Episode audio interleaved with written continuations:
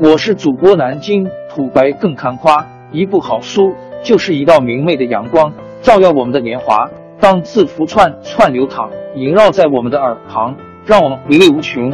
天津上元书院又和你们见面了，欢迎您的收听。听众朋友们，大家好！开讲前先打个小广告，作为主播，你们的关注和打赏是对我努力工作认可的结果。谢谢听众，天津上元书院、南京土白更堪夸主播最新专辑《平化祖国华夏上下五千年》终于上线了，一部宏伟巨作。我们的祖先以伟大的创造力、强大的生命力和巨大的凝聚力，世世代代繁衍生息，历尽磨难，从远古走到现在，从蒙昧走向文明。全书共计两百八十三回。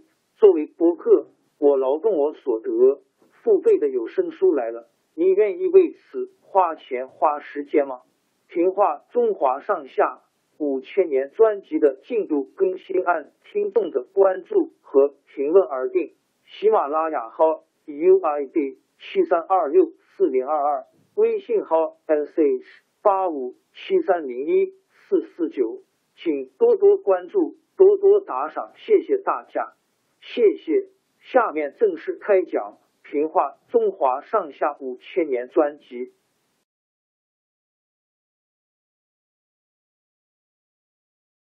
明神宗后期有个官员名叫顾宪成，因为正直敢谏得罪了明神宗，被撤了职。他回到无锡（今江苏无锡）老家后。约了几个志同道合的朋友，在东门外东林书院讲学。附近一些读书人听到顾县城学问好，都赶到无锡来听他讲学，把一所本来就不大的东林书院挤得满满的。顾县城痛恨朝廷黑暗，在讲学的时候，免不了议论起朝政，还批评一些当政的大臣。听过讲学的人都说顾县城议论的对，京城里也有大臣支持他。东林书院名声越来越大，一些被批评的官僚权贵却对顾县城恨得要命，把支持东林书院的人称作东林党人。明熹宗刚即位的时候，一些支持东林党的大臣掌了权，其中最有名望的要数杨涟和左光斗。有一次，朝廷派左光斗到京城附近视察，还负责那里的科举考试。一天，北风刮得很紧，天上飘起了大雪。左光斗在官署里喝了几盅酒，忽然起了游兴。他带着几个随从，骑着马到郊外去踏雪。他们走着走着，见到一座古寺，环境十分幽静。左光斗决定到里面去休息一下。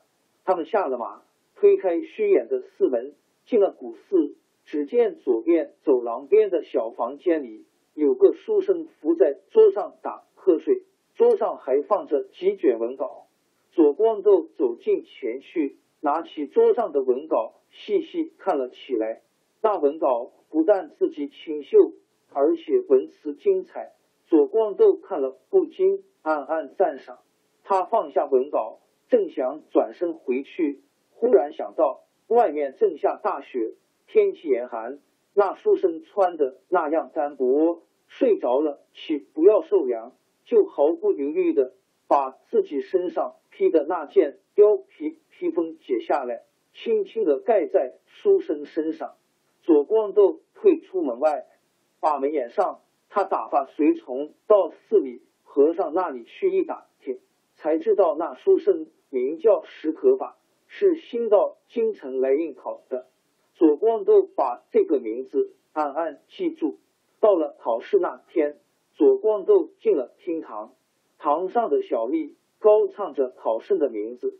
当小丽唱到石可法的名字时，左光斗注意看那个送试卷上来的考生，果然是那天。寺里见到的书生左光斗接过试卷，当场把史可法评为第一名。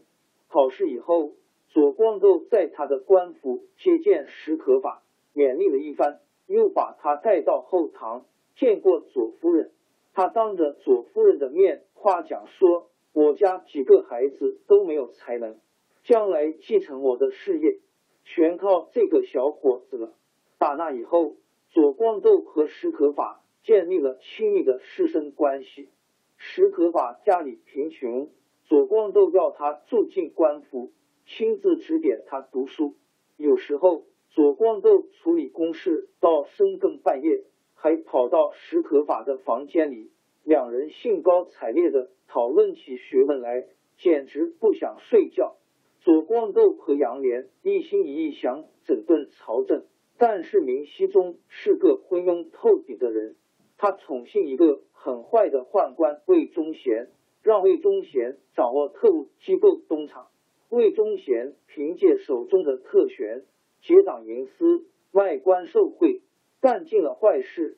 一些反对东林党的官僚就投靠魏忠贤，结成一伙。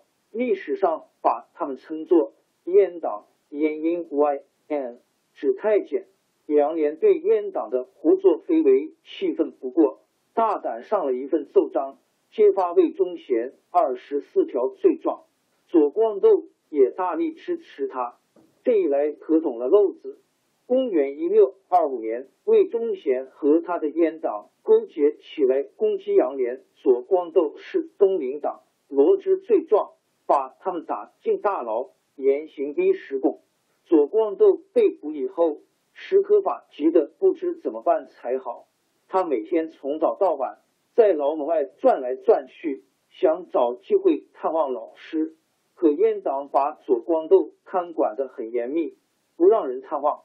左光斗在牢里任凭阉党怎样拷打，始终不肯屈服。石可法听说左光斗被折磨的快要死了，不顾自己的危险，拿了五十两银子去向狱卒苦苦哀求，只求见老师最后一面。狱卒终于被石可法的诚意感动了，想办法给石可法。一个探监的机会。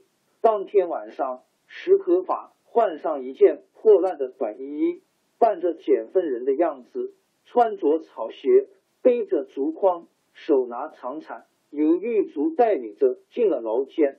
石可法找到左光斗的牢房，只见左光斗坐在角落里，遍体鳞伤，脸已经被烧得认不清，左腿腐烂的露出骨头来。石可法见了一阵心酸，走近前去跪了下来，抱住左光斗的腿，不断的抽泣。左光斗满脸是伤，睁不开眼，但是他从呼气声里听出石可法来了。他举起手，用尽力气拨开眼皮，愤怒的眼光像要喷出火来。他骂着说：“蠢材，这是什么地方？你还来干什么？”国家的事遭到这步田地，我已经完了，你还不够死活的跑进来，万一被他们发现，将来的事靠谁干？石可法还是抽泣着没完。左光斗狠狠的说：“再不走，我现在就干脆收拾了你，省得奸人动手。”说着，他真的摸起身边的镣铐，做出要砸过来的样子。石可法不敢再说话。只好忍住悲痛，从牢里退了出来。过了几天，左光斗和杨涟等终于被魏忠贤杀害。石可法又花了一笔钱买通狱卒，把左光斗的尸体埋葬好了。他想起牢里的情景，总是情不自禁落下眼泪，说：“我老师的心肠真是铁石。”王朝更迭，江山易主，世事山河都会变迁。其实我们无需不辞辛劳去追寻什么永远，活在当下，做每一件自己想做的事，去每一座和自己有缘的城市，看每一道动人心肠的风景，珍惜每一个擦肩的路人。纵算经历颠沛，尝尽苦楚，也无怨悔。感谢您的收听，朋友们，让我们下期再见。